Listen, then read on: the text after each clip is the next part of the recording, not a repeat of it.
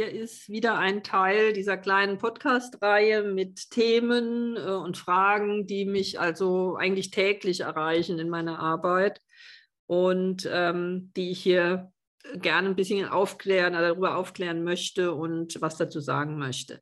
Also ich werde sehr oft gefragt, ob es denn möglich ist, ähm, auf freundschaftlicher Basis äh, mit seiner Dualseele oder einem anderen starkkarmischen Seelenpartner befreundet zu sein, wenn es nicht oder noch nicht möglich ist, also angeblich möglich ist, ähm, diese Liebe zu leben oder äh, eine Affäre zu haben mit meinem Seelenpartner, meiner Dualseele, weil dann kommen so Begründungen, ähm, ja, er oder sie kann sich ja nicht trennen, die Kinder sind noch so klein oder das ist finanziell gerade, geht gar nicht, weil Haus gebaut oder sonstiges Eigentum oder zusammen eine Firma oder wie auch immer. Und ähm, diese Dinge werden, wie gesagt, sehr oft gefragt und leider noch häufiger so gelebt. Ähm, bedeuten aber absoluten Stillstand. Und die Chancen auf eine wirklich gelebte Dualseelenbeziehung hier in dieser Inkarnation ist auf Null. Es entspricht nicht dem, was Dualseelen als Aufgabe mit auf diese Erde bringen. Also nicht, auch nicht in diese jetzige Inkarnation.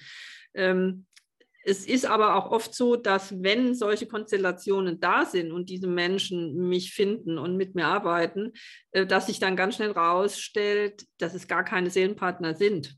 Ja, oder keine Dualseelen sind. Das gibt es natürlich auch. Aber äh, hier gehen wir jetzt mal davon aus, es ist wirklich euer Seelenpartner, euer stark karmischer, ob Dualseele oder ähnliches. Und ähm, was ist jetzt damit mit Freundschaft? Warum funktioniert Freundschaft nicht? Weil wenn ich befreundet bin, findet keine Sexualität zwischen uns statt. Da ist Sexualität kein Thema.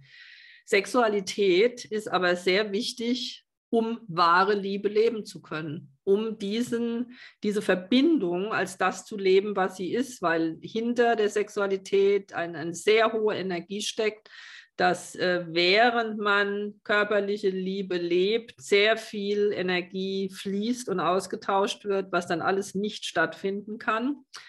Ähm, Sexualität ist auch sehr wichtig, ähm, um die Urkräfte zu leben. Also die Urkräfte, die männlichen, die weiblichen. Jeder hat ja beide Anteile, mal stärker, mal weniger stark. Das heißt ja nicht, ein Mann hat nur die männlichen, eine Frau nur die weiblichen. Ist ja auch bei gleichgeschlechtlichen Paaren, da ist es ja auch ähm, anders aufgeteilt. Aber es geht darum, dass ähm, es wirklich wichtig ist, diese Urkräfte zu leben. Ich habe dazu auch noch einen kleinen Podcast geplant, ähm, der Dualseelen und die körperliche Liebe heißt, weil das wirklich ganz wichtig ist und oft so abgetan wird. Dann wird es so, ja, diese, dieser Mythos, Dualseele, diese Liebe, die wir brauchen, keine körperliche Liebe, wir haben diese Seelenebene. Das ist nicht die Dualseelenaufgabe.